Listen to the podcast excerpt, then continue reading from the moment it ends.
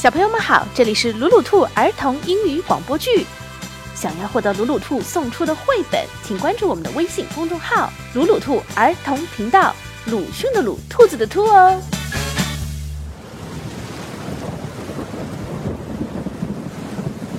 It's raining. Looks like we can't go outside. But Emil had a plan. Follow me, Lulu. I have a good idea. The two friends put on their raincoats, put on their rain hats, and their rain boots. Turn around, stamp their feet, and head off into the rain for a walk.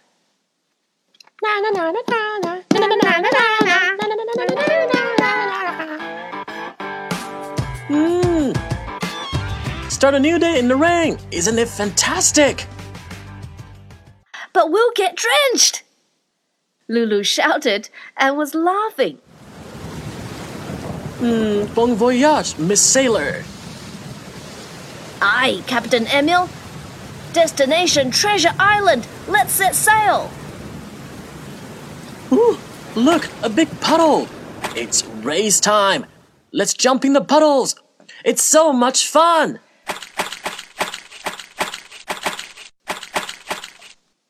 Hmm, I have a suggestion. Yoo-hoo! Let's play a game. Let's collect some rain with our boots. Woohoo! Then put it in our hats. Whoever has the most water wins.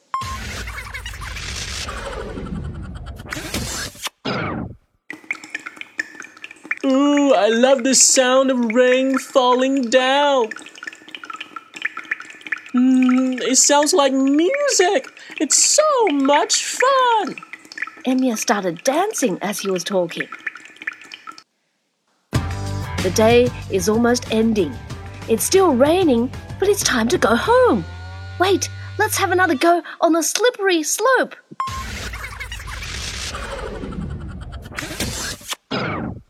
It's such a wonderful day, isn't it, Lulu? Haha, you think you're going home? Guys, let's have a shower. Doesn't it feel good?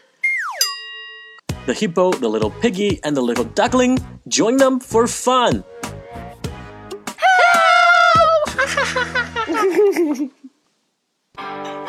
Achoo! Achoo! We're not going in the rain again, Emil. I promise. Next time, we do sunbathing. 重要的事情说两遍。想看绘本，请关注“鲁鲁兔儿童频道”微信公众号，我们定期送绘本。本期故事改编自下雨啦！